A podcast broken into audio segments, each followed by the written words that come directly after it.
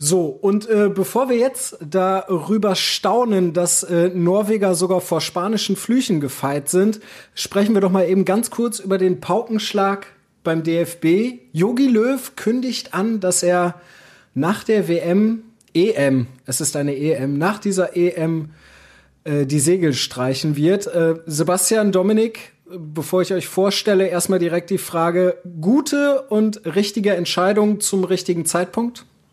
Gute Entscheidung, richtige Entscheidung. Äh, meines Erachtens kommt sie zu spät. Also es wäre wäre besser gewesen, glaube ich, Joachim Löw. Ähm, das ist im Nachhinein natürlich immer leicht zu sagen, aber 2004 hätte er auf dem absoluten Höhe, äh, 2014 hätte er auf dem absoluten Höhepunkt abtreten können. 2016 wäre auch noch gut gewesen. Ähm, durch die verkorkste WM 2018 hat er natürlich sein seine ähm, Bilanz etwas beschädigt und auch durch alles, was danach kam. Also hat den perfekten Absprung verpasst, aber jetzt glaube ich, ist es eine gute Entscheidung, dass da ein frischer Impuls gesetzt werden kann. Allerdings ähm, muss man fairerweise natürlich auch sagen, wenn man auf die Gesamtbilanz guckt, ist Joachim Löw einer der erfolgreichsten Bundestrainer in der Geschichte des Deutschen Fußballbundes. Das darf auch nicht unter den Tisch fallen. Das kommt mir etwas zu kurz in den Kommentierungen der letzten Tage. Hm. Dominik, wie siehst du's? Ja, ich hatte den Zeitpunkt auch für ein bisschen zu spät nach all den Sachen, die in der letzten Vergangenheit passiert sind. Allerdings äh, kann ich auch verstehen, dass er noch ein Turnier spielen möchte, um vielleicht auch nochmal äh, für sich einen guten Abschluss zu finden. Und deswegen der Zeitpunkt äh, ist, glaube ich, so der letzte gewesen, der, der jetzt noch angebracht wäre, seinen Vertrag zu erfüllen. Das hätte sicherlich nicht mehr gut hingehauen. Ja. Sehe ich auf jeden Fall ganz genauso und ich glaube nämlich auch, dass äh, Yogi Löws Rücktrittsankündigung jetzt nochmal ganz, ganz viele Kräfte mobilisiert, vor allem weil ja jetzt auch Mats Hummels, Jerome und Boateng und Thomas Müller wieder zurück in die Nationalmannschaft kommen. Und damit sind wir dann auch voll Vielleicht, drin. das ist ja noch nicht bestätigt. Nö, aber äh, es, es könnte gut sein. Fußball Inside. Tacheles. Außenpott. Der Fußball-Podcast mit den Experten von Funke Sport und den Lokalradios im Ruhrgebiet.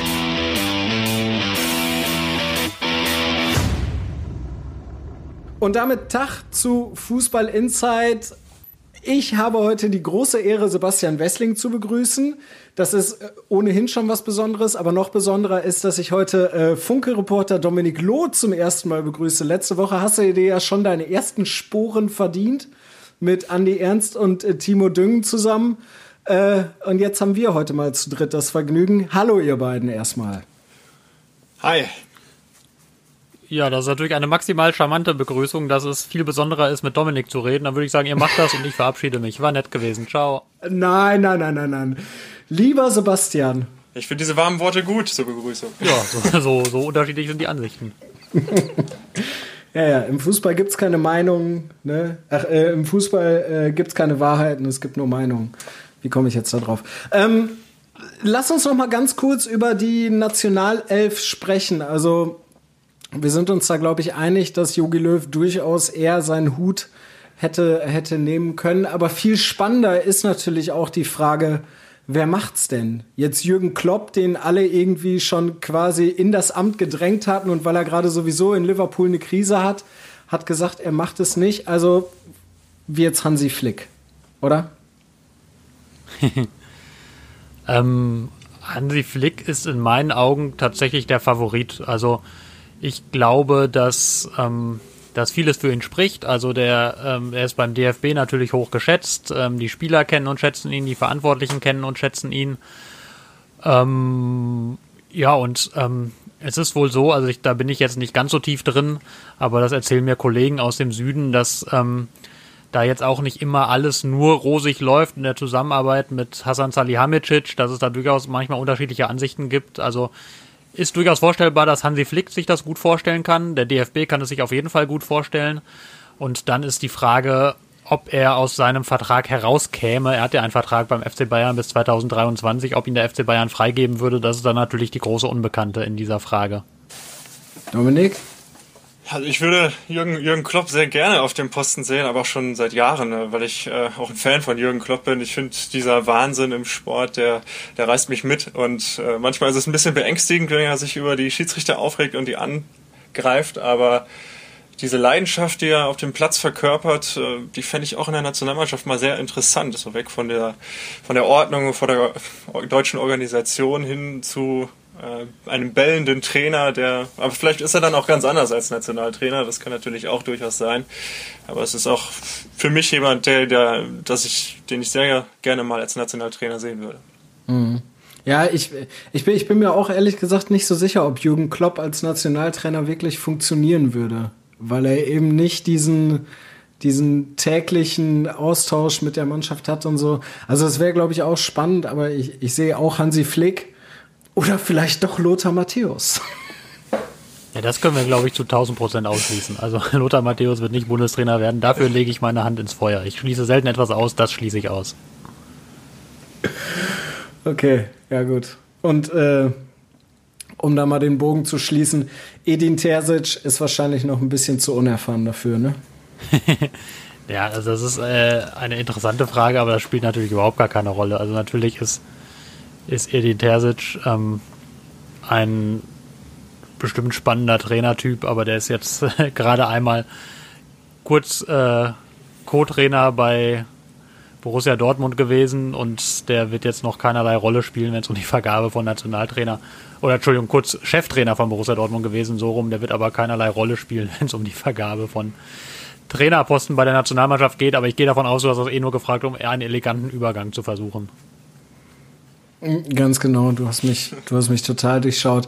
Aber äh, dafür finde ich, dass er am Anfang so viel Kritik einstecken musste. Also wir erinnern uns mal zurück vor gut zwei, drei Wochen, da sah die Bilanz echt noch düster aus und da hieß es, Edin Terzic ist der schlechteste Trainer seit Thomas Doll bei Borussia Dortmund. Also ich glaube, ähm, die ganzen Kritiker, die äh, müssen jetzt ganz, ganz leise sein. Ne? Also, weil auch gestern, auch wenn es gestern jetzt kein Sieg war gegen Sevilla, nur so zur Info mal eben, liebe Hörer an euch, wir zeichnen tatsächlich schon am Mittwoch auf. Es ist äh, 17.24 Uhr, weil uns das besser in den Kram gepasst hat, aber die Folge erscheint natürlich trotzdem am Donnerstag. Wir sind also ein bisschen zurück in der Zeit und äh, haben deswegen auch kein Gewähr darauf, dass uns irgendwelche äh, Ereignisse noch überholen in der Zeit. Aber nichtsdestotrotz komme ich jetzt zurück zum Punkt. Edin Terzic hat das schon wieder gut gemacht gegen Sevilla, oder wie er die Mannschaft da aufgestellt hat? Ja, vor allem haben sie Spieler gut gemacht. Ne? Also klar, es ist, es ist ja immer ähm, die Frage, wie hoch man diesen, diesen Anteil dann, dann hängt an an Impulsen des Trainers, an Impulsen der, der, der Spieler. Letztlich ist, ist es ähm, am Ende, wenn ein Erfolg steht, dann haben es immer alle gut gemacht. Und klar, auch, auch Edin Terzic hat die richtige Herangehensweise grundsätzlich gewählt, die richtige Aufstellung. Man muss natürlich allerdings auch sagen zu dem Spiel, also Dortmund hat schon auch viel Glück gehabt, finde ich. Also gerade ähm, oder was heißt viel Glück, aber gerade in der ersten Halbzeit war Sevilla eigentlich schon die deutlich tonangebende Mannschaft, ähm, hat den BVB unfassbar hinten reingedrängt, das habe ich selten so gesehen, haben die Statistiken hinterher auch gezeigt, Dortmund hatte 31 Prozent Ballbesitz und so wenig hatten sie noch nie in einem Champions League Halbfinal, äh, in einem Champions League Heimspiel, seit das aufgezeichnet wird, so detailliert. Ähm, zeigt also, dass Sevilla mächtig Druck und Dampf gemacht hat, sich dabei allerdings dann doch zu wenig Chancen erspielt hat. Also in der letzten Reihe stand dann der BVB gut, aber natürlich wollten sie das eigentlich anders gestalten, wollten das sehr viel aktiver und mutiger gestalten und hatten dann neben etwas Glück vor allem Erling Holland, der wieder mal zwei Tore geschossen hat. Und einfach zur Zeit, ähm, ich habe vorhin mit Michael Zorg telefoniert und der sagte ganz trocken, ja, Erling ist einfach derzeit unsere Lebensversicherung und ich glaube, viel mehr muss man dazu gar nicht sagen. Ja, würde ich gleich gerne noch kurz drüber sprechen wollen. Ähm, äh, Dominik, bevor ich dich frage, was ich unbedingt erwähnen muss, weil es ist mir gestern, es ist mir gestern hängen geblieben. Ich habe es äh, gestern gesehen bei den Kollegen von Sky und dann war Erik Meyer, den ich für seine Analysen immer mega feier, sagte dann einfach nur, ja, Sevilla war so dominant, es hat nur das Latex gefehlt. Dominik, wie siehst du es? Da, dem ist eigentlich nichts mehr hinzuzufügen. Ne? ähm, ja. ja, jetzt kriegt mal da die Kurve. Ja, jetzt bin ich gespannt.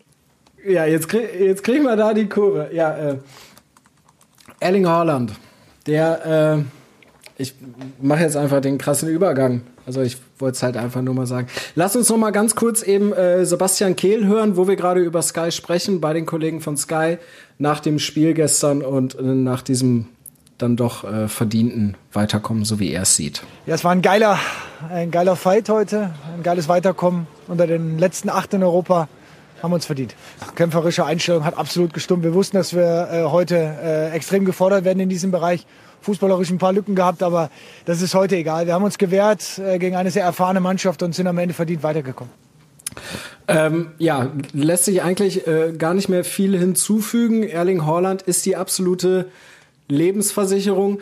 Bezeichnende Szene war gestern für mich eigentlich vor diesem ganzen äh, VAR-Hickhack und so, wie er durch drei spanische Verteidiger durchgeht und sie einfach an ihm abprallen, oder? Also das ist, sowas habe ich noch nie gesehen im Fußball. Na, also noch nie gesehen finde ich jetzt ein bisschen groß. Also wenn ich, wenn ich daran denke, wie früher ein, ein Ronaldo durch gegnerische Abwehr reingestürmt ist, ähm, das, das war schon, schon auch vergleichbar. Also das, aber natürlich ist, ist das, ist das sehr faszinierend, wenn man sieht, wie dieser 20-jährige Typ äh, mit dieser, dieser Riesenstatur und trotzdem dabei so schnell und so beweglich dadurch galoppiert durch so eine Abwehrreihe ist schon, schon einfach eine Naturgewalt und das ist schon wirklich, macht einfach Spaß dazu zu gucken, das ist keine Frage ist einfach unglaublich, dass der 20 Jahre alt ist. Das, das kommt mir vor, als ob der jetzt schon seit Jahren auf dieser Ebene spielt und Tore schießt, aber ja, ich vergisst es so schnell, dass er 20 ist. 20, wo ja, war ich mit 20? Ja, das ist ja das Verrückte. Der hat, das war auch erst sein 14. Champions League-Spiel, aber hat dabei sein 20. Tor geschossen. Also allein diese Zahl ist unfassbar. Da kommt kein, kein anderer Stürmer annähernd dran. Der zweitbeste, glaube ich, ist der, der am zweitschnellsten auf 20 Tore kam, ist, wenn ich es richtig im Kopf habe, Harry Kane und der hat dafür 24 Spiele gebraucht. Also allein das zeigt ja, wie, wie ungewöhnlich das ist, dass da jemand so früh einfach so auf dem Niveau so permanent abliefert, so torgefährlich ist und wirklich einfach immer, immer, immer trifft. Und man will sich gar nicht ausmalen, wo Borussia Dortmund ohne den stände. Ja, das ist. Wäre auch okay, wenn man mit 20 Jahren mal Selbstzweifel hätte, mal ein Loch fallen würde, sich vielleicht nicht mehr richtig trauen würde, mal nachdenken würde, aber das scheint bei ihm einfach nicht der Fall zu sein, zumindest wenn ich so sehe. Ja, wobei wir, wobei wir ja gestern äh, tatsächlich kurz dann wirklich menschliche Züge an diesem Giganten gesehen haben, so wie es dann äh, die, die internationale Presse auch schreibt. Aber vor dem ersten Elfmeter haben die ja, äh, die, die, die Spanier ja äh, Kiri, Kirikocho oder so, glaube ich, gerufen. Das ist ja dieser, dieser Fluch. Ich weiß gar nicht, ob ihr die Geschichte kennt, aber wahrscheinlich ist es ja schon groß diskutiert worden. Ähm, und da war er dann ja doch so ein bisschen nervös, als er dann den zweiten Elfmeter verschossen hat. Also so ein, so einen ganz kleinen Hauch von, von Menschlichkeit hat er dann doch versprüht. Ja, man hatte mal ganz kurz das Gefühl, dass nicht ausschließlich Eiswasser durch seine Adern fließt, aber ähm, dass er den dann eben reingemacht hat, dass er, also dass er überhaupt sich die Traute hat mit seinen 20 Jahren, ne, dass er sich ganz selbstverständlich den Ball ein zweites Mal schnappt, nachdem er den ersten verschossen hat und gesagt hat, jo, dann mache ich halt den zweiten rein. Das finde ich schon außergewöhnlich. Das machen so nicht viele Spieler. Und dass er ihn dann auch tatsächlich reingehauen hat, das, das setzt dem Ganzen natürlich noch die Krone auf. Ich hätte ihn aber auch sehr, sehr gelobt, tatsächlich, wenn er ihn nicht reingemacht hätte, weil ich einfach diesen, diesen Mut und, und, und dieses Selbstverständnis für, für jemanden in dem Alter dann schon sehr, sehr außergewöhnlich finde. Und eben sehr wichtig für den BVB. Hm. Du warst ja gestern wahrscheinlich im Stadion, Sebastian. Wie war da so die Atmosphäre? Wie war so der Geräuschpegel? Lauter als sonst bei Geisterspielen? ähm, also erstmal ja, ich war im Stadion. Ähm, offenbar liest du meine Texte nicht so richtig aufmerksam. ähm, Bin ich heute noch nicht zugekommen. Entschuldigung es war, war schon erstaunlich laut. Also gerade so die, die ganze Entourage von Sevilla, die ganze Delegation, die, die da unten saß, die sitzen dann ja auf der Tribüne immer so ein Stückchen schräg vor uns. Ähm, da, da verteilen die sich, das ist so ein Bereich für, für die abgesperrt, damit die auch schön weit auseinander sitzen in diesen Pandemiezeiten. Aber die haben da echt ordentlich Alarm veranstaltet und haben, haben jede Szene bejubelt, beklatscht, den Schiedsrichter bepöbelt und beschimpft und so weiter. Also da war echt, da, da ging es gut zur Sache. Also war, war durchaus lauter so als im handelsüblichen Geisterspiel. Mhm. Zumal wir ja jetzt auch am Donnerstag sogar schon ein Jahr Geisterspiele haben. Keine, keine unbedingt äh, kein schönes Jubiläum. Ähm, ja, Dominik, gibt es noch irgendwas für, für dich zu sagen, so wer jetzt möglicherweise da auf den BVB stößt? Also da sind ja noch absolute Schwergewichte drin. Wahrscheinlich wird dann jetzt auch nach äh, vier Jahren erreichtem Viertelfinale dann wahrscheinlich jetzt in der nächsten Runde Schluss sein, weil da kann ja eigentlich nur noch ein Gegner kommen, dem der BVB möglicherweise nicht gewachsen ist. Ich sehe schon Sebastian grinsen, der will da bestimmt auch noch was zu sagen. Dann lasse ich den Sebastian mal den Vortritt als BVB-Reporter. oh. Feiner Zug, darf es öfter kommen. Ja. Ähm, ja, also es, es, wird natürlich auf jeden Fall ein sauschwerer Gegner und jetzt äh, schmeiße ich mal kurz was ins Phrasenschwein. In diesem Stadium des Wettbewerbs gibt es keine einfachen Gegner mehr. So. So. Aber es ist ja zum Beispiel auch Porto noch mit drin. Die haben zwar Juventus rausgeworfen, aber das ist eine Mannschaft, die für den BVB auf jeden Fall schlagbar ist. Ne? Also die, die würde ich da schon auf da würde ich Dortmund auf jeden Fall auf Augenhöhe sehen. Wenn du bei vielen anderen Gegnern wird es natürlich deutlich schwieriger, wenn du jetzt City kriegst. Gut, bei Liverpool wüsste man nicht, die die sind zurzeit ja eher in einer Krise und ähm, da hoffe ich ehrlich gesagt auch, dass der Kelch an uns vorbeigeht, weil wenn jetzt schon wieder Liverpool dem BVB zugelost wird, dann wird hier Aufregung über Tage und Wochen sein. Das, äh, das ist dann als, als Reporter drumherum oft dann doch ein bisschen zu viel Trubel und Wirbel, so gern ich meine Arbeit mag. Ähm, also ja, natürlich wird schwieriger Gegner sein, aber es ist auch nicht unmöglich, da zu bestehen. Hm. Verrückt. Nachher gewinnt der BVB dann möglicherweise mit ein bisschen Glück dann noch die Champions League, was? Ja gut, so weit würde ich jetzt noch nicht gehen, aber mach du mal. Im Finale gegen RB Leipzig. Hm, auch das äh, schwierig. schwierig. Warten wir es ab, warten wir es ab. Aber Sebastian, äh, was ja, glaube ich, gar nicht so schwierig ist, ist eine ganz andere Sache. Denn mir ist jetzt bei der Pressekonferenz vor dem äh, Champions League-Spiel, da hast du Edin Terzic eine Frage gestellt. Ich finde die Frage gar nicht so interessant. Äh, es ging um Rafael Guerrero. Danke. Äh, nein, also natürlich ist die Frage interessant und spannend, aber ich finde die Antwort von Edin Terzic viel interessanter, weil du ja nachgebohrt hast. Er hatte ja gesagt, dass äh, Rafa Guerrero und Gio Reyna es wahrscheinlich nicht schaffen fürs Spiel und du hast dann noch mal darum gebeten, dass er das noch mal konkretisiert oder ob sie es dann vielleicht doch schaffen würden, auf dem Platz zu stehen. Korrigiere mich, wenn ich das jetzt falsch sage. Aber die Antwort von Edin Terzic fand ich irgendwie, ja, total charmant. Hören wir mal eben. Lieber Sebastian, du kennst mich jetzt auch schon ein bisschen länger. Warum sollte ich vor zwei Minuten etwas sagen, woran ich nicht glaube?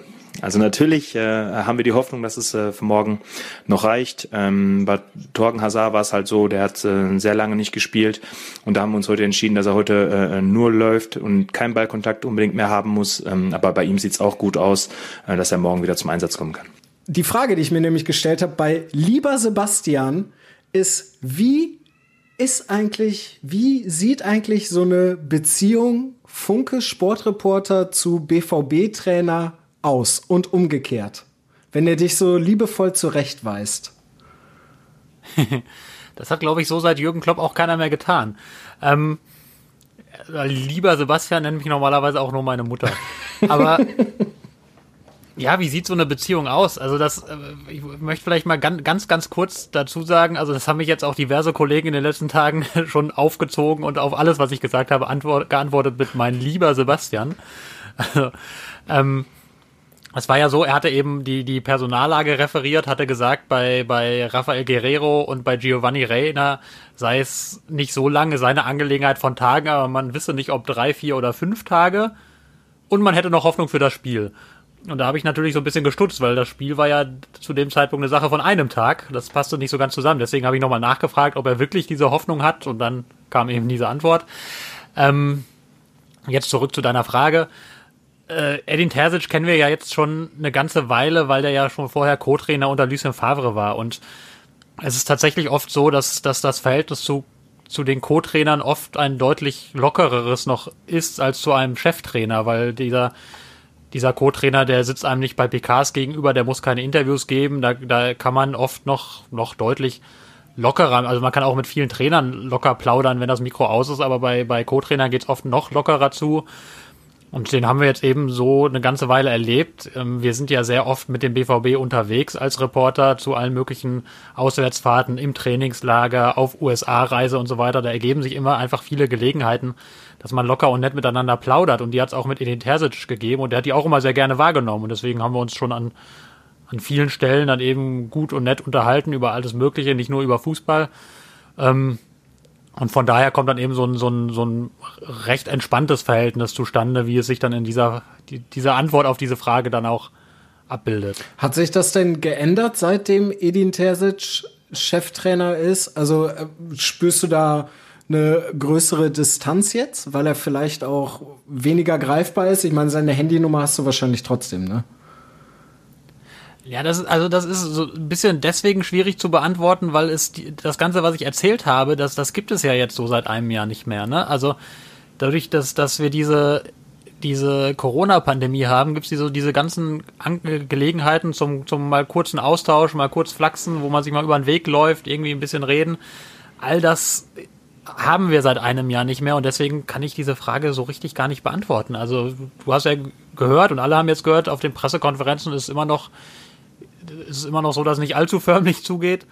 Ähm, aber ich bin jetzt Edin Terzic so, so richtig, also ich hab, bin ihm jetzt ein paar Mal, also zwei, drei Mal habe ich ihm kurz am Bus, so auf Abstand dann natürlich, wenn die jetzt irgendwo bei einem Auswärtsspiel waren, dann hat man mal auf zwei Meter Abstand am Bus ein paar Worte hin und her gewechselt, aber zu viel mehr ist einfach nicht Gelegenheit und deswegen ist die Frage ganz schwer zu beantworten jetzt, weil einfach diese, die Zeiten nicht mehr vergleichbar sind. Mhm. Aber du kannst es vergleichen in Pandemiezeiten dein Verhältnis zu Edin Terzic und das zu seinem Vorgänger, zu Lucien Favre.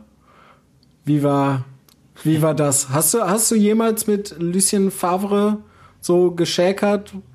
Auch ein bisschen vielleicht über Gott und die Welt und nicht nur Fußball? Sehr oft sogar. Also Lucien Favre war, war ähm, das glaubt einem nie einer, weil der auf diesen Pressekonferenzen immer so wahnsinnig hölzern wirkte und oder was heißt oder unentspannt oder wie auch immer. Also äh, auf jeden Fall da ein, ein durchaus schwieriger Gesprächspartner war, sobald irgendwie eine Fernsehkamera an war. Als würde er da nicht gerne sein wollen, ne?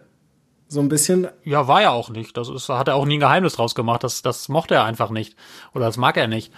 Ähm, aber sobald eben keine Kamera an war und, und kein, kein Mikrofon an und er wusste, man ist jetzt, man redet jetzt einfach nur so, ist Lucien Favre ein super angenehmer Gesprächspartner. Also total, ein wirklich total höflicher, netter Kerl und auch, auch durchaus, durchaus witzig und sehr unterhaltsam und der ist auch unfassbar belesen und klug und mit dem kann man über unheimlich vieles reden und nicht nur über Fußball. Also da war Lucien Favre wirklich sehr, sehr angenehm. Es war halt nur bei den, bei den Pressekonferenzen tatsächlich immer so ein bisschen mühsam, wenn man, wenn man gerne was, was Druckreifes sozusagen gehabt hätte. da hat das einem nicht immer leicht gemacht. Aber abseits davon auch total, total nett. Natürlich ein bisschen auf einer anderen Ebene als mit Edin Terzic. Das hat aber auch vielleicht auch einfach damit zu tun, dass also mich und Lucien Favre trennen äh, über 20, deutlich über 20 Jahre und mit Edin Terzic bin ich ungefähr gleich alt. Das macht ja auch manchmal etwas. Also ähm, das, deswegen ist das ein bisschen anders, aber auch, also es ist jetzt auf keinen Fall so, dass man mit Lucien Favre nur ganz, ganz förmlich und hölzern und so verkehrt hat. Im Gegenteil. Also es war auch, konnte auch sehr, sehr nett und sehr, sehr angenehm sein. Da gab es auch, auch durchaus mal längere, längere Gespräche über alles Mögliche. Also Lucien Favre ist dann doch, doch mehr Mensch, als er vielleicht dann von sich zeigen wollte.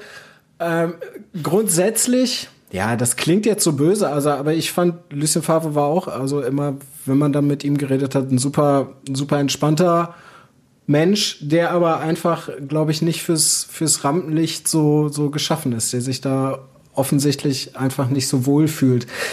Ähm, bevor wir jetzt äh, über den VfL Bochum reden, grundsätzlich, wie ordnest du jetzt dieses Weiterkommen des BVBs ins Viertelfinale der Champions League ein? Ist seit vier Jahren nicht mehr gelungen. In der Liga bist du halt auch wieder auf einem guten Weg. Also möglicherweise endet die Saison dann doch gar nicht so, so wie man es vielleicht Anfang des Jahres nach diesen Spielen gegen Mainz und Gladbach und Leverkusen geahnt hätte, oder? Ja, also ist natürlich, dieses, dieses Weiterkommen ist natürlich ähm, erstmal sportlich natürlich eine, eine Riesensache, ist fürs Prestige des Clubs richtig gut, endlich mal wieder unter den besten acht Europas zu sein.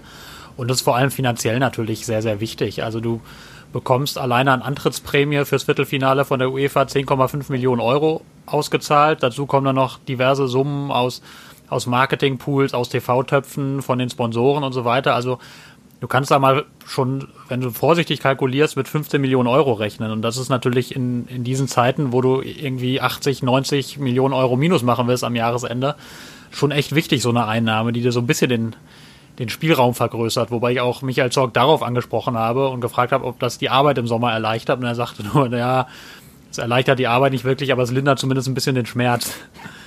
ähm, dafür war das wichtig, aber noch viel wichtiger, du hast das ja auch angesprochen, wird natürlich sein, dass man am Saisonende unter den ersten vier ist. Da sind die Chancen wieder gewachsen, der Abstand beträgt drei Punkte und ähm, das ist also auf jeden Fall machbar. Es wird aber trotzdem nicht leicht und ähm, da muss man jetzt auf jeden Fall in den, in den nächsten Tagen und Wochen Vollgas geben und genauso spielen, wie man gegen Sevilla gespielt hat, was jetzt Einsatz und Herangehensweise angeht. Ähm, und von daher wird das ganz spannend zu sehen, wie die dann am Samstag gegen Hertha auflaufen, ob die das dann wirklich auch in die Liga übersetzt bekommen. Das hat zuletzt meistens sehr gut ausgesehen, wenn man, sagen wir mal, die, die letzten 80 Minuten des Bayern-Spiels ausklammert. Ähm, dann hat, hat es bei Dortmund zuletzt in der Liga sehr gut ausgesehen. Daran müssen die anknüpfen und dann sind die Chancen tatsächlich einfach doch inzwischen wieder ziemlich gut, dass sie in die Champions League einziehen. Aber es ist kein Selbstläufer, sondern da, das, das müssen sich eben, da müssen sich alle im Klaren sein, da muss alles stimmen, da muss die Herangehensweise immer stimmen, weil Wolfsburg und Frankfurt jetzt auch, glaube ich, keine episch lange Niederlagenserie auf einmal starten werden. Hm. Ja, ich meine, Wolfsburg spielt gegen Schalke. Wer weiß, was da passiert. Aber bevor wir dann wirklich über die Tipps reden, lass uns noch mal äh, ein bisschen überschwenken zu einer Mannschaft, die im Moment auch sehr, sehr beeindruckenden, erwachsenen Fußball spielt. Äh, und das ist der, der VfL Bochum. Die haben jetzt in Fürth ein Spiel gewonnen, finde ich, was sie nicht unbedingt hätten gewinnen müssen, auch des Spielverlaufs, äh, äh, wenn man sich den anguckt. Hören wir doch einfach mal ganz kurz Kapitän Anthony Lucia und äh, Offensivspieler Danny Blum. Sehr, sehr kompliziert und intensives Spiel gegen eine sehr, sehr gute Mannschaft, meiner Meinung nach. Eine beste Mannschaft in der Liga, haben die heute schon wieder gezeigt. Wir freuen uns. Der Weg ist immer noch lang, aber das ist äh, ein, ein guter Schritt nach vorne. Ich muss sagen, ich bin gestern Abend sehr gut eingeschlafen und heute Morgen bei Sonnenschein aufgewacht. Und ja, mit drei Punkten mehr auf dem Konto schläft man umso besser. So, Dominik, und damit sind wir jetzt voll drin in deinem Thema. Danny Blum hat wunderbar geschlafen. Man könnte sagen, blumig geschlafen. Völlig zu Recht, oder? Also, so wie der VfL im Moment auftritt. Ich glaube, die Fans des VfL Bochum schlafen allgemein im Moment gerade sehr gut oder in dieser Woche wahrscheinlich nicht mehr so gut, weil sie voller Anspannung auf das Spiel gegen den HSV hinfiebern. Was natürlich sehr entscheidend sein wird. Keine Vorentscheidung, aber zumindest besteht die Chance eben, den HSV acht Punkte zu distanzieren und weiter an der Spitze zu bleiben. Hm. Was, also du meinst, wenn der VfL jetzt es tatsächlich schafft, gegen den HSV zu gewinnen, sind die immer noch nicht durch? Naja, danach kommt noch das Spiel gegen Fortuna Düsseldorf, sehr unangenehm in Düsseldorf äh, und dann äh, Holstein Kiel nach den beiden Spielen könnte man wahrscheinlich schon, ich denke, jetzt fängt es ja so langsam an. Manuel Riemann hat auch schon gesagt, er möchte am Ende nicht Vierter werden. Natürlich möchte er aufsteigen. Also auch die Spieler merken, wollen jetzt auch mehr in die Offensive gehen und diesen Aufstieg haben. Ähm, ich denke, nach diesen Wochen der Wahrheit, wie Danny Blum es gesagt hat, äh, kann man dann schon eher was dazu sagen. Momentan sieht es aber sehr gut aus, ja. Gegen Kräuter Fürth äh, das Spiel 2 zu 1 gewonnen, obwohl Simon Zoller fehlte. Das war schon ziemlich gut. Und auch die Art und Weise, das Spiel so. Ich meine, Greuther Fürth hatte auch viele Chancen und das Spiel hätte auch kippen können. Und wenn Greuther Fürth gewonnen hätte, dann sähe die Situation schon wieder ein bisschen anders aus. Da würde man ganz anders darüber sprechen. Hm. Ja, aber also nichtsdestotrotz, ich habe das Spiel auch gesehen ähm, gegen Fürth und die, die hatten dann ja, der VfL hätte ja noch ein bisschen früher in Führung gehen können, hatte dann das Abseitstor.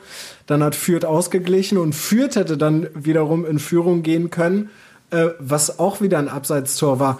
Das sind oft so Situationen, in der vergangenen Saison wäre das wahrscheinlich beim VfL so gewesen, die wären, die wären nervös geworden und dann eingebrochen. Was denkst du, ist so dieses, dieses Jahr anders in der Mannschaft? Liegt es am Trainer? Liegt es einfach daran, dass sie Bock haben, endlich mal wieder aufzusteigen? Wie, wie siehst du das? Ich glaube, ja, ein bisschen Spielglück gehört natürlich auch dazu. Wenn äh, Hogota den reinmacht in der einen Situation, er kriegt einen Querpass, äh, trifft den Ball nicht richtig, der Ball fliegt weit über die Latte. Ich meine, er muss ihn einfach nur reinmachen, dann sieht es auch schon wieder anders aus. Er hat aber eben das nicht getan und ich glaube, ja, das hatte ich beim letzten, in der letzten Folge auch schon gesagt, dass, dass diese Ruhe, die den VfL herrscht, Sebastian hat das gerade darüber gesprochen, ähm, über das äh, Miteinander mit dem Trainer, das ist beim VfL eben noch alles sehr viel ruhiger, sehr viel familiärer und in, gerade in Corona-Zeit natürlich noch viel ruhiger, bedingt durch die, durch die Pandemie. Ich glaube, die Ruhe tut dem Verein unheimlich gut, um sich auf seine Aufgaben zu konzentrieren und da als Mannschaft aufzutreten. Hm. Also wenn der VfL dann aufsteigt, äh, ist das mit der Ruhe spätestens sowieso vorbei, wenn dann auch wieder Fans ins Stadion dürfen, oder? Ja klar, natürlich. Meine, Fans können äh, die Mannschaft auch äh, immer wieder pushen. Das soll jetzt überhaupt nicht. Das ist ja wirklich zu wünschen, dass die Fans wieder äh, ins Stadion kommen. Aber ich für den für die sportlichen Ziele, da diese Ruhe zu haben, sich auf die Spiele genau zu fokussieren, ist es, glaube ich, gar nicht mal so schlecht. Ja, wenn, wenn die aussteigen, dann wird es vorbei sein. Da werden auch nicht nur ein paar Pressevertreter beim Training sein, sondern ein paar mehr. Ne? Interessanterweise ist ja der VfL, glaube ich, also mit die Mannschaft im deutschen Profifußball, die am besten in dieser Corona-Zeit sportlich unterwegs ist. Also die waren ja schon in der vergangenen Saison nach der Pause auf einmal richtig, richtig gut, wo es bis dahin vorher eigentlich wenig geklappt hatte und schon wieder alle diskutierten, ob dann jetzt Reis und Shinzi Lords die richtigen Männer am richtigen Platz sind. dann kam diese Corona-Pause und ab da ging es ja eigentlich nur noch steil bergauf. Also das ist mit, mit, mit dem gleichen Personal, mit den gleichen Leuten. Also ähm, man weiß gar nicht wieso, weil es ist ja nicht so, dass jetzt irgendwie im, das ist, dass, dass, dass sie irgendwie ein schlimmes Stadion oder schlimme Fans oder sonst irgendwas hätten. Im Gegenteil, aber ähm, denen scheint das überhaupt nicht zu schaden bislang, dass, dass keine Fans da sind. Oder zumindest weniger zu schaden als in anderen Mannschaften. Ich weiß es nicht. Ich will da jetzt auch nichts Falsches sagen, aber rein objektiv gesehen musst du sagen, sie kommen extrem gut durch diese Phase bisher. Ja, absolut. Ja, ich, ich glaube, es hängt auch viel damit zusammen, dass Thomas Reis äh, eine Aufstellung gefunden hat, äh, die in der Form eben funktioniert. Er hat am Anfang der Saison noch ein bisschen äh, glaube ich, gebastelt und äh, nach dem Fürth-Spiel war das, äh, was sie jetzt eben gegen Reuter Fürth 2 zu 1 gewonnen haben. Im Hinspiel gab es wirklich ein äh, denkwürdiges 0 zu 2. Jules saß da zum Beispiel, äh, war gar nicht im Kader, weil er aus sportlichen Gründen gestrichen wurde. Bonga war da auch da, der auch aus sportlichen Gründen gestrichen wurde. Da gab es ein bisschen Unruhe und nach dieser Pause hatte Reis seine Formation gefunden und hat auch äh, 3 zu 1 gegen Hamburg gewonnen. Und jetzt kommt wieder Hamburg und es sieht wieder sehr gut aus. Ja, das wäre schon was. Das wäre schon was. Wir sind ja beide Freitagabend im Stadion. Es ist echt so schade, wenn dann dann läuft ja trotzdem Bochum von Herbert Grönemeyer und ich kriege da jedes Mal, also es ist eigentlich schon tot gehört, dieses Lied, aber ich kriege jedes Mal wieder eine Gänsehaut, aber natürlich dann eben noch mehr, wenn die, wenn die Fans dann eben diese VfL-Sequenz singen.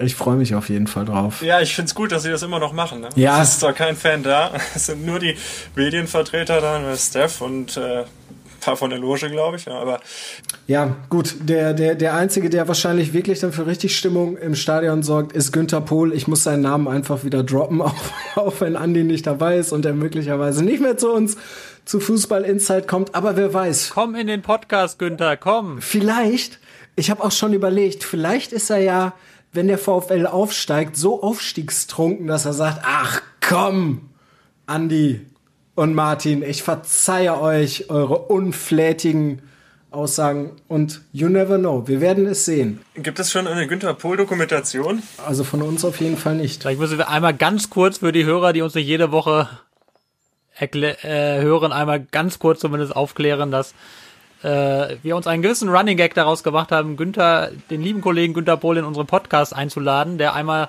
recht erbost war, weil ich glaube, die Kollegen Andi Ernst und Martin Herms den VfL recht harsch kritisiert haben und er war nicht mit allen Äußerungen einverstanden. Ähm, wir hätten ihn gerne mal da, um das alles gerade zu rücken. Wir arbeiten daran, vielleicht kommt es ja noch dazu. Das als kurzer Einschub für alle, die nicht regelmäßig hören, was natürlich ein großer Fehler ist und was ihr ab jetzt unbedingt tun solltet. Richtig, weil Günter Pohl ist ja bei uns bei Radio Bochum, ich bin ja freier Mitarbeiter bei Radio Bochum, der ist da die Reporterlegende. Also seitdem es Radio Bochum gibt, gibt es Günter Pohl und Günter Pohl kommentiert seitdem alle VfL-Spiele. Ich glaube, ein einziges hat er wirklich mal verpasst und das gar nicht, weil er krank war. Ich kriege es jetzt nicht zusammen, auf jeden Fall sind es über 1000 Spiele. Also der Mann weiß, mit dem VfL zu leiden und zu feiern. Aber Oh, und Leiden ist ein schönes Stichwort, denn wir kommen jetzt zu den Tipps. Schalke 04. Oh, das ist tatsächlich Leiden, ja.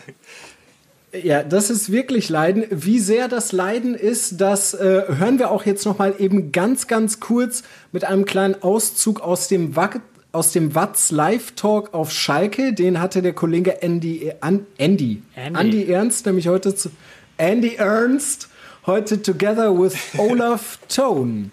Und da hören wir mal eben ganz kurz rein. Ja, Herr Thon, äh, ich habe Sie gerade schon darauf angesprochen, Sie haben das 0 zu 0 gegen Mainz genauso wie sage ich das jetzt, genießen dürfen, wie ich. Äh, wie war Ihr Eindruck? Wie ist Ihr aktuellster Eindruck der Mannschaft? Ähm, das war jetzt nicht das beeindruckendste Spiel der Bundesliga-Geschichte.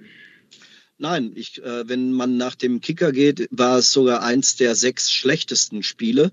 Und von daher, ähm, es ging hin und her und ein äh, Fehlpass-Festival ähm, wo beide Mannschaften irgendwo ähm, auch gewinnen wollten. Aber auf der anderen Seite hat man auch das Gefühl gehabt, äh, gerade ab der 60. Minute fehlte es wirklich an der Kraft der Schalker, ähm, um weiter gegenzuhalten. Und Mainz wurde immer besser und besser und das machte äh, ja, mich ärgerlich. Ähm, Gerade äh, was die Fitness betrifft, man sieht, wie wichtig das ist, am Ende des Spiels nochmal den Gegner ähm, nervös zu machen, in den 16er zu kommen, um dann eventuell einen Elfmeter zu bekommen, der dann in der 90. Minute ausreicht, um mal ein Spiel zu gewinnen. Weil das haben wir ja jetzt schon gesagt, das war ja eins von drei, fünf Spielen, das letzte Spiel, die letzte Rettung, die letzte Möglichkeiten, äh, die wir haben. Ähm, aber es gibt immer noch eine aller, allerletzte. Und ich möchte bis zum Ende halt ähm, einfach ähm, sagen, ähm, wir müssen bis zur letzten Sekunde dran glauben, weil wenn ich das nicht mache, wer soll das denn dann machen? Das ganze Ding äh, könnt ihr, findet ihr natürlich auch auf der Watz nochmal zum Nachhören und zum Nachschauen, nachdem ihr diese Podcast-Folge beendet habt, selbstverständlich, weil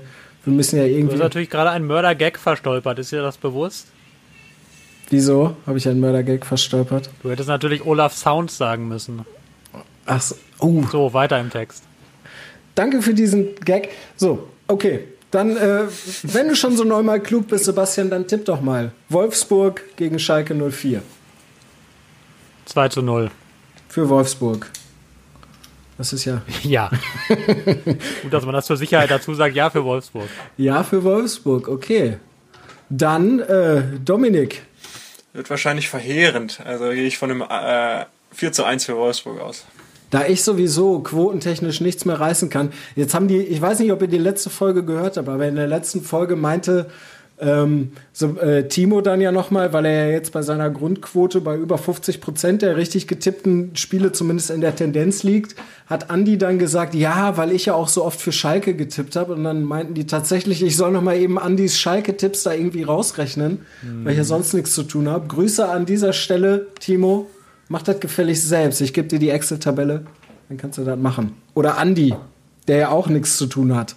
Ähm, mein Tipp, Wolfsburg gegen Schalke, ähm, auch wenn Wolfsburg verloren hat, ja, Wolfsburg gewinnt trotzdem 3 zu 1, sage ich. Nützt ja nichts. So.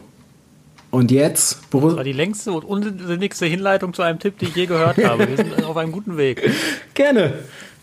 Ich, ich bin halt beim Radio, ich quatsch halt viel. Manchmal muss man einfach Zeit füllen.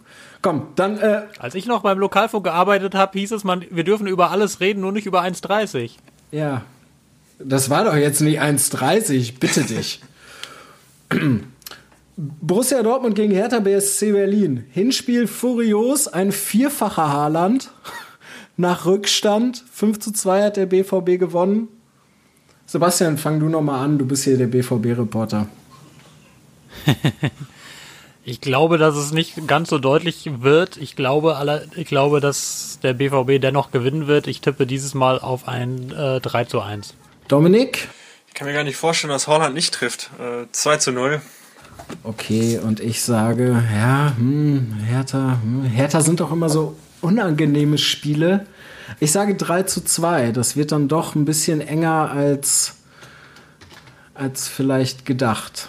Okay, machen wir weiter im Text. Der VfL Bochum gegen den Hamburger Sportverein. Da würde ich sagen, da kann Dominik mal vorlegen. Ich glaube, dass wir die Euphorie mitnehmen werden. Und äh, knapp, aber 1 zu 0 gewinnen werden. Wird ein schweres Spiel. Sebastian? Ich glaube an ein 1 zu 1. Das werden die Bochumer nicht gerne hören. Ja gut, das war alle, alle, alles Günter Pohl Honig ums Maul schmieren mit einem Federstrich zunichte gemacht. Ach ja. Ich sage tatsächlich, der VfL gewinnt 3 zu 1 wie im Hinspiel. Das ist, ähm, das wird einfach. Der VfL hat im Moment so dicke, wie nennt man es, Cojones, dass äh, das läuft. Das läuft. Äh, wo wir gerade bei äh, zumindest einem Aufwind sind oder ähm, einem dicken Gemächt, das hat der MSV Duisburg im Moment auch, weil die klettern so langsam aus den Abstiegsregionen raus und äh, haben deswegen nochmal direkt auch äh, klar gemacht, dass äh, Ivica Grilic, ganz egal was passiert, nochmal auf unbestimmte Zeit quasi bleiben darf, Dominik. Was ist da, was ist da dran? Und erzähl mal, wie, wie du das findest. Ja, also wirklich ein, wirklich ein erstaunlicher Zug. Äh, stand sehr in der Kritik, äh, dann als Gino Lettieri entlassen wurde, erinnere ich mich noch an diese Pressemitteilung, in der er nicht zu Wort kam, obwohl es ja eigentlich sein Metier ist als Sportdirektor. Ist nicht ganz klar, was da im Hintergrund alles lief. Äh, es wurde dann an ihm festgehalten und jetzt sitzt er natürlich wieder recht stabil im Sattel, weil es auch wieder besser läuft und mit Pavel Dotschew jetzt alles nach dem Klassenhalt aussieht. Also ich kann es mir nicht so richtig zusammenreimen. Der, der Druck war eigentlich schon enorm, nicht nur durch die Fans, sondern auch eben durch die äh, Rückholaktion von Gino Lettieri, durch die ganze Saison, die bisher so miserabel lief für den MSV Duisburg, dass mich das schon auch ein bisschen verwundert gegenwärtig gibt der Erfolg ihm jetzt recht. Es läuft wieder. Hm. Okay, und hält, hält der Erfolg an? Jetzt mit dem, mit dem knappen Sieg gegen 1860 haben die sich ja wirklich Luft verschafft. Jetzt äh, steht das nächste Sechs-Punkte-Spiel an. Ich glaube, es sind fast gegen unten. Unten sind fast nur Sechs-Punkte-Spiele. Äh, Viktoria Köln muss der äh, MSV hin. Was tippst du? Ich glaube, der MSV wird auch das Spiel gewinnen. Äh, allein deshalb, weil Pavel Dotschew auch seinen Ex-Verein trifft und so eine besondere Stimmung erzeugt. Er wird sich jedenfalls, äh, ja, ich denke, die werden es machen mit 2-0. Mhm. Dotschew hat einfach im Moment äh, ist die richtige Antwort auf diese Krisenstimmung in Duisburg. Auch ebenfalls eher ein ruhiger Typ, aber auch, glaube ich, ein harter Typ, der ziemlich harte Entscheidungen treffen kann, eine klare Linie vorgibt und das tut dem MSV gut, der in der Saison sehr verunsichert wurde. Und ich glaube, jetzt haben sie sich, das hat auch Stoppelkamp letztens im Interview mit uns gesagt, äh, das Selbstbewusstsein ist jetzt wieder da, da sind sie aus dem Gröbsten raus. Ja, jetzt müssen noch die sportlichen Erfolge her, die sind jetzt auch da, können mit Selbstbewusstsein auch anreißen. Ja, da hat der MSV wahrscheinlich auch den richtigen Trainer geholt. Ne? Pavel Dotschew hat jetzt inzwischen, glaube ich, oder es sind um die 300 Spiele als, als Trainer in der dritten Liga. Definitiv, ja. Der hat natürlich Erfahrung. Ja, Rekordtrainer der dritten Liga, der hat schon ja. alles erlebt. Schon alle Spieler erlebt, schon alle Maßnahmen ergriffen ich, wahrscheinlich. Ich habe ich hab ihn mal in Münster erlebt, als er noch Trainer bei Preußen Münster war und die auch noch in der dritten Liga. Der ist schon, der ist schon der, der, der, der weiß schon, der weiß schon, wie man es macht. Deswegen, ich sag auch, äh, der MSV ja. gewinnt bei Viktoria Köln, allerdings nicht ganz so, sondern mit äh, 2 zu 1.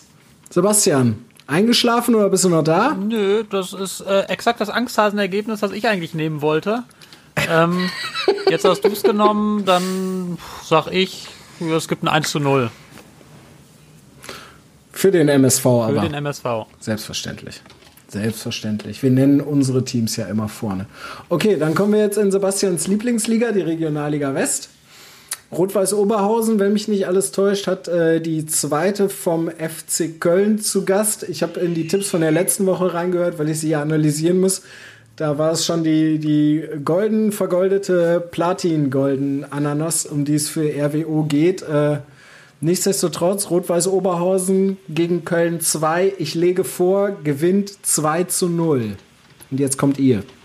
Ich sage das, was ich immer sage. Spiele gegen zweite Mannschaften sind scheiße, wenn man sie tippen muss. Es bleibt uns ja nichts anderes übrig. Ähm, Das gibt ein glorreiches 1 zu 1. So richtig goldene Ananas. Ich möchte ja nicht das sagen, was der Vorgänger schon gesagt hat, aber ich höre auf 2 zu 2. Immerhin Tore. Ich habe einen Namen. So. Lieber Sebastian. so will ich dich hören. Lieber Sebastian, dann sei doch so gut und tippe SC Preußen Münster gegen Rot-Weiß Essen. Ja, das gibt ein äh, 1 zu 3. Also Mhm. Münster 1, Essen 3. Und Dominik? 1 zu 1. 1 zu 1. Okay. Oh, RWE schwächelt. Das werden Sie in Essen nicht gerne hören. Und dann sitzt ihr auch noch mit der Funke Mediengruppe da in Essen. Oh, oh, oh, oh, oh. Ja. Nicht, dass das. Nein. Die ersten Fackelzüge nähern sich auch schon dem Gebäude. Er hat so eine Homeoffice, ne? Ich sag, ich sag äh, 1 zu 2 gewinnt RWE. Die schwächeln jetzt, aber die sind halt einfach zum Siegen verdammt, weil wenn es dieses Jahr mit dem Aufstieg nicht klappt, ich meine, wer soll das dem Christian Wozniak erklären? Das ist ja, das ist ja auch. Leistet ihr dann eigentlich möglicherweise wirklich da Aufbauarbeit, Sebastian Dominik, wenn das, wenn das nicht klappt? Bei, Also, Bei Christian Wozniak? ja. Also ich meine, in den Arm nehmen geht ja nicht in Corona-Zeiten, aber irgendwie muss man den Mann dann ja trösten, oder? ja, der ist Kummer gewohnt, der Mann. Also ich glaube, ich glaube, der, der, der schüttelt das schnell aus. Also diesmal wird es vermutlich ein bisschen härter, weil die Hoffnung sehr lange gewahrt hat. Aber auch das mal zur Erklärung für die Hörer. Christian Wozniak, äh, unser, unser aller hochgeschätzter Mitarbeiter bei Reviersport, der wirklich herausragende Arbeit leistet, aber sein, sein Herz für Rot-Weiß dann auch nicht verhehlen kann. Ähm, der je, jedes Jahr im Sommer sagt er zu mir den Satz, Sebastian, dieses Jahr habe ich wirklich ein gutes Gefühl. Also, Top-Neuzugänge, Top-Trainer, das wird. Meistens ist es dann schon im September, manchmal im Oktober, in guten Jahren auch erst im November so, dass er dann ankommt und sagt, ja scheiße, wieder nichts. Aber nächstes Jahr, da greifen wir an.